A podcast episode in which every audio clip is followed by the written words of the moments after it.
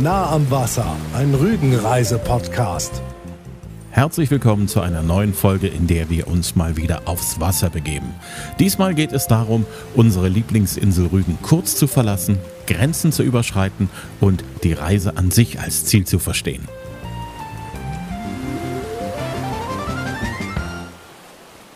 Von Rügen aus nach Skandinavien zu reisen hat eine lange Tradition. Das hat man schon zu Wikingerzeiten gemacht. Später im Mittelalter haben Handel und Fischfang eine wichtige Rolle gespielt. Seit dem Jahre 1664 gab es zwischen Stralsund und Südschweden einen regelmäßigen Postdienst per Schiff. Aber erst mit dem Eisenbahnzeitalter ging es zwischen Rügen und Skandinavien richtig los mit dem Fährverkehr. Kaiser Wilhelm II. und der schwedische König Gustav V. waren die Namensgeber der Königslinie. Eisenbahnfähren verkehren seit dem Jahre 1907 zwischen Sassnitz und Trelleborg. Zu DDR-Zeiten war die Fährverbindung nur was für Westberliner Skandinavier und einigen sehr wenigen DDR-Bürgern mit ausnahmsweiser Reiseerlaubnis vorbehalten, sodass die Ankunft und Abfahrt der großen Eisenbahnfähren ein Schauspiel waren für die, die nie an Bord durften, für Reisen in Länder, die für die meisten unerreichbar bleiben mussten.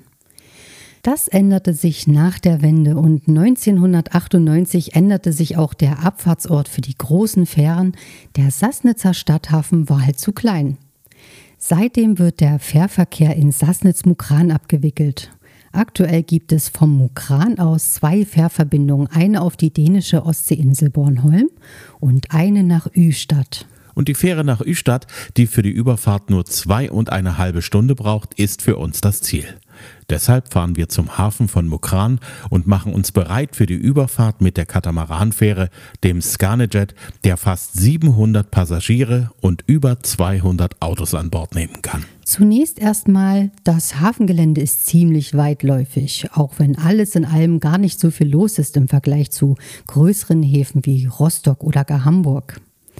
So anderthalb Stunden vor der Abfahrt beginnen sich immer mehr Autos, Wohnmobile und Auto-Wohnwagengespanne aufzureihen in einer langen Kette, um an Bord des Garnet-Jet gewunken zu werden und dort an ihren Standplatz eingewiesen zu werden.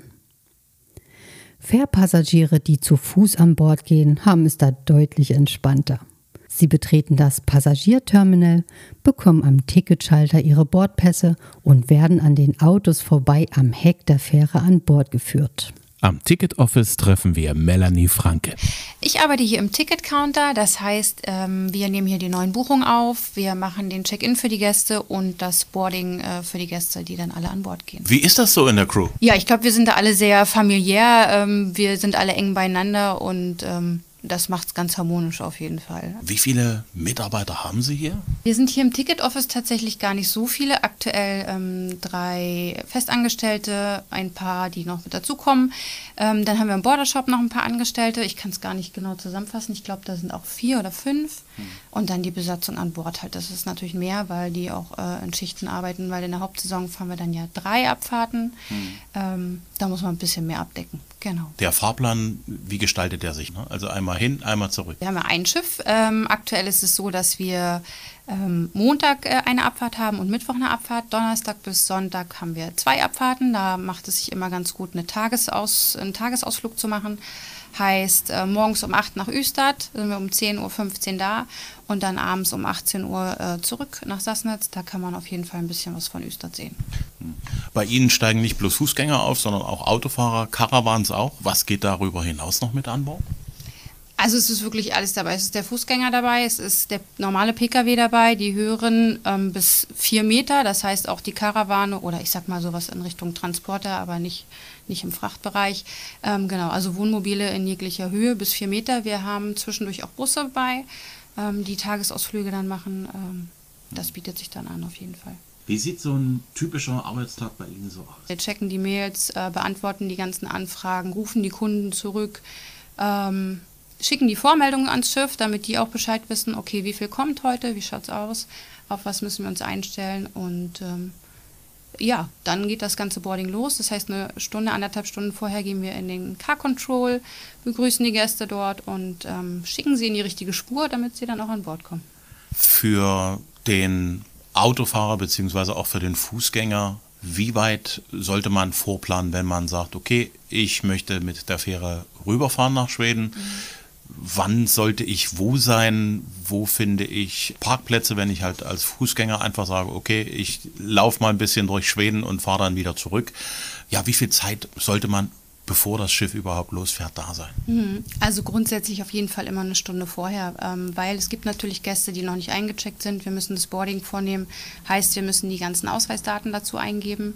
Ähm, also das ist egal, ob ich als Fußgänger oder als Pkw-Fahrer komme, immer eine Stunde vorher ist wichtig, am Hafen zu sein. Wenn ich meine Reise plane und das in der Hauptsaison, ähm, dann sollte ich das rechtzeitig tun, weil wir haben jetzt Kapazitäten, die in der Hauptsaison einfach schon ausgebucht sind. Als Fußgänger immer nicht so problematisch. Mit einem Pkw sieht es dann schon enger aus. Da sollte ich rechtzeitig planen, auf jeden Fall. An Bord angekommen beginnt die immer gleiche Prozedur. Wo sitzen wir? Auf dem Ober- oder dem Unterdeck? An den Vierertischen mit den besonders bequemen Sesseln der Business Class oder in den Sitzreihen der Economy Class? Wo sind die Toiletten? Wo bekommt man was zu essen und zu trinken? Und wo kann man zollfrei einkaufen? Ist das alles geklärt, wird geschaut, von welchem Platz aus man das Auslaufen aus dem Hafen am besten verfolgt. Bei Regenwetter gibt es meist eine schnelle Entscheidung für drinnen, auf dem eigenen Platz. Wenn es trocken ist, geht's raus aufs Achterdeck oder seitlich Backbord, wo auch auf zwei verschiedenen Ebenen Foto- und Schiffsenthusiasten darauf warten, dass die Fähre ablegt und an dem grünen Leuchtturm vorbei den Hafen Mukran hinter sich lässt. Im Hafenbecken ist der Scarnejet noch recht langsam unterwegs, beschleunigt auch danach noch nicht deutlich, so dass ungefähr 20 entspannte Minuten für Beobachtungen bleiben, sich Mukran, den alten Sassnitzer Hafen und die Stadtsilhouette von Sassnitz mal ausgiebig von der Seeseite anzusehen. Bei guter Sicht gibt es viel Interessantes. Die Fußgängerbrücke am alten Fährterminal kann man gut erkennen, wie auch die Hochhaussilhouette des Hotels und natürlich die weißen Gebäude der Altstadt. Aber auch die Kreide oberhalb der Stadt ist gut zu sehen. Gerade von der Seeseite ist das große Ausmaß beeindruckend. Auch der Leuchtturm am Ende der langen Mole bleibt lange im Blickfeld, während die Fähre parallel zur Küste fährt. Nach Sassnitz sieht man Stück für Stück immer mehr von der legendären Kreideküste, die heute zum Teil in Nebelschwaden gehüllt ist. Mit den Ausflugsdampfern, die von Sassnitz aus die Kreidefelsen anfahren, ist man etwas näher dran. Aber von der Fähre aus bekommt man einen besseren Gesamteindruck der Kreideküste. Und dann zwischen Stubbenkammer und Kap Arkona beschleunigt der Scarnejet auf Reisegeschwindigkeit. Das merkt man eindeutig. Das Schiff hebt sich mit dem Bug aus dem Wasser und das Ufer der Insel Rügen verschwindet immer schneller aus dem Blick. Nach wenigen Minuten ist die Küste im Nebel verschwunden und egal in welche Richtung man schaut, es ist nur Wasser um einen herum. Ab hier fühlt man sich eindeutig auf See. Mit vier Strahltriebwerken wird die Fähre angetrieben. Sie pflügt förmlich durch die Wellen und man merkt den Seegang schon eher als an Bord der normalen großen Fähren. Aber die Aussicht auf zwei Stunden und ein paar Minuten Fahrt bis zum Hafen nach Üstadt lässt die Überfahrt zu einem so kurzen Vergnügen werden, dass der Körper gar nicht so recht zum drüber nachdenken kommt, ob er seekrank werden soll oder nicht. An Bord geht fürs Personal der Alltag weiter. Passagiere an der Bordbar bedienen, in der Business Class fragen, ob es noch ein Kaffee sein soll oder etwas aus der Bordspeisekarte. Pizza, Pasta oder doch lieber eine Suppe? Die Besatzung an Bord ist, wie es sich für die Schifffahrt gehört, international bunt gemischt. Margarita aus Bulgarien hat nicht nur während der Fahrt die Gäste zu betreuen, für sie und ihre Kollegen hat der Arbeitstag noch mehr zu bieten. Wir kommen eine Stunde eher, damit wir unsere Sachen fertig machen für den Service und so weiter. Dann haben wir Einschiffung, dann sagen wir die Gäste, wo ihre Sitzplätze sind und so weiter. Und dann fängt es an mit dem Service. Und dann, wenn wir mit dem Reisen fertig sind für den Tag, machen wir sauber und dann fahren wir nach Hause. Der Scarnejet ist ein Katamaranschiff, das 1998 am anderen Ende der Welt gebaut wurde, in Australien. Um der Welt zu zeigen, wie schnell so ein großer Katamaran unterwegs sein kann, hat man einen Rekordversuch unternommen für die Überfahrt von New York nach England, um das berühmte blaue Band zu erringen. Mit zwei Tagen, 17 Stunden und 59 Minuten war das Schiff tatsächlich in Rekordzeit unterwegs.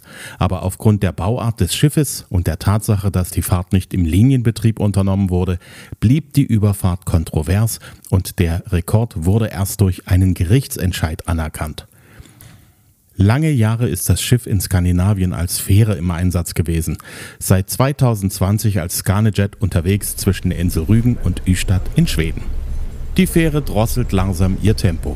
Dazu kommt die Durchsage, dass der Bordshop in wenigen Minuten schließen würde und wenn man etwas haben wolle, dann wäre jetzt der letzte Zeitpunkt, da noch etwas einzukaufen.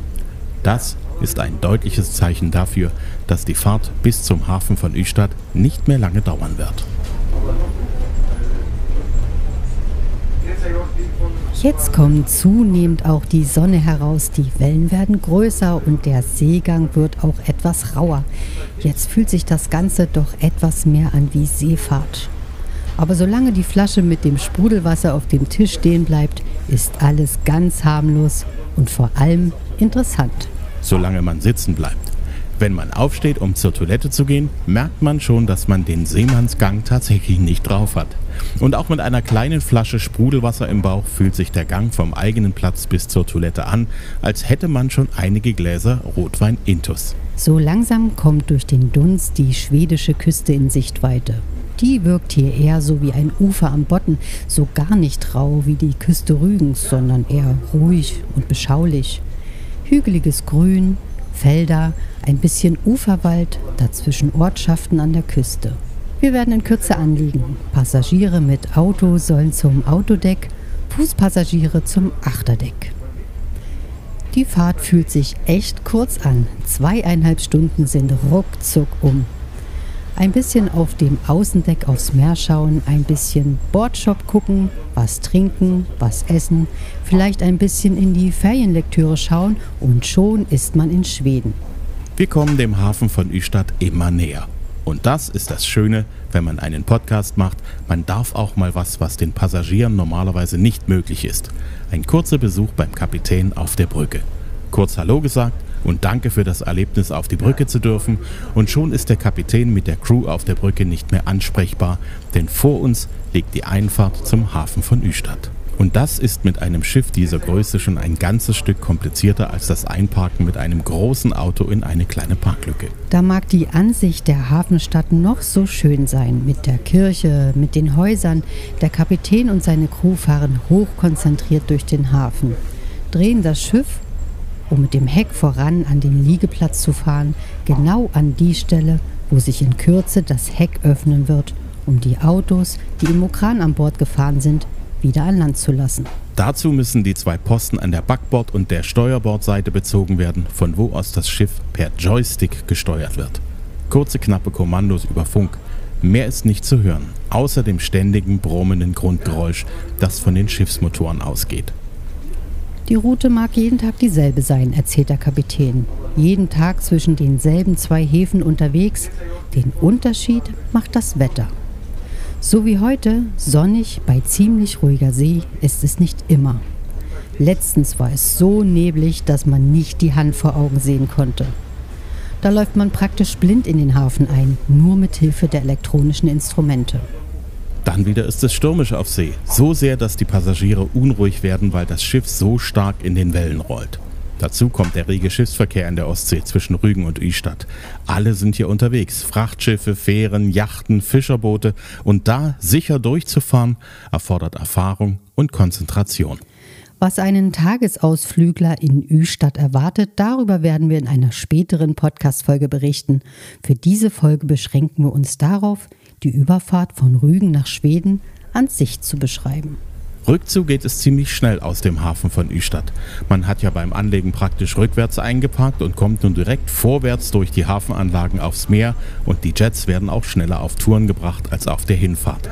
Das Schiff erreicht seine Reisegeschwindigkeit auf der Rückfahrt also schon, als die schwedische Küste noch zum Greifen nah scheint. Vom Achterdeck aus sind die schaumigen Wellen, die die Jets aufführen, eindrucksvoll zu sehen.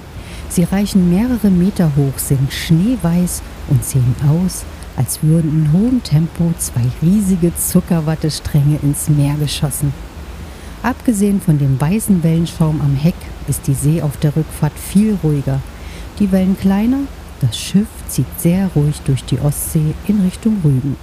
Aktuelle Infos zum Fahrplan und zu den Preisen für die Überfahrt findet ihr auf frs-baltic.com. Euch hat hoffentlich die Folge gefallen.